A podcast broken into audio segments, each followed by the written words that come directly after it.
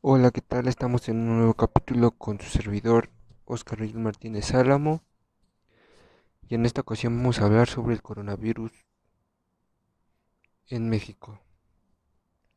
El autor de este documento que yo investigué se llama José Eduardo Arellana y fue publicado el 27 de abril del 2020. Bueno, para comenzar, la crisis presentada por la pandemia es un escenario en el cual el gobierno del mundo está viviendo una tormenta perfecta, una tormenta que puede, que puede causar económicamente gastos, ya que por un lado a nivel mundial se presenta una rescisión con las medidas sanitarias que se obligan debido a la pandemia.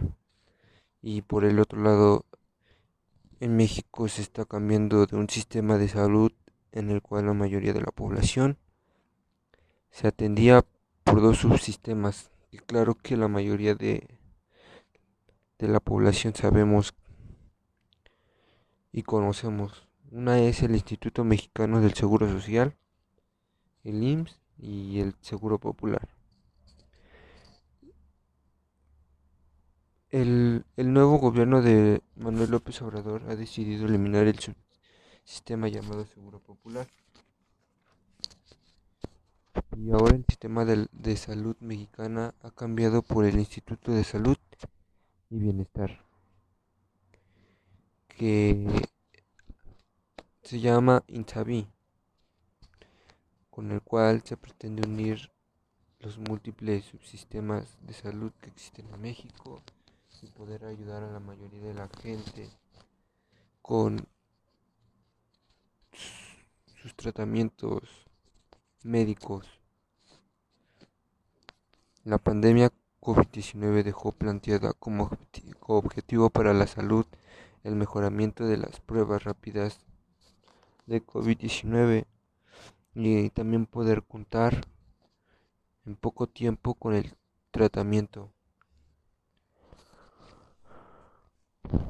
Y por último, mitigar la tensión en el sistema de atención médica y preservar la capacidad de los hospitales y del personal de salud.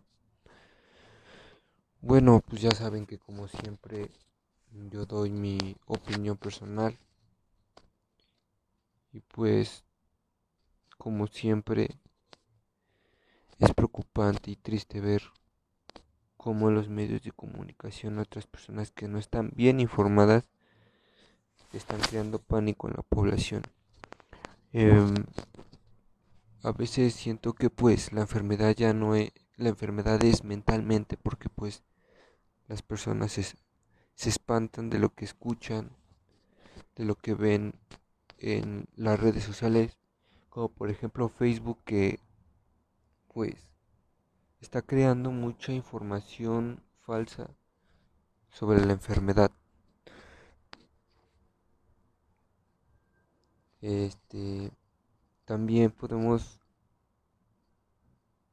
ver que en los noticieros o noticias de internet están creando bastantísimas notas falsas sobre la pandemia de COVID-19.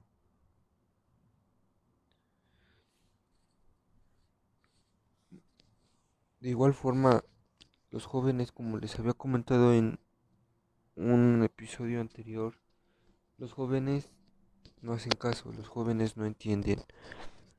Y a veces los jóvenes salen de fiestas no se ponen cubrebocas al salir y eso es lo que la pandemia se está haciendo más grande cada vez porque prácticamente los seres humanos nosotros no entendemos.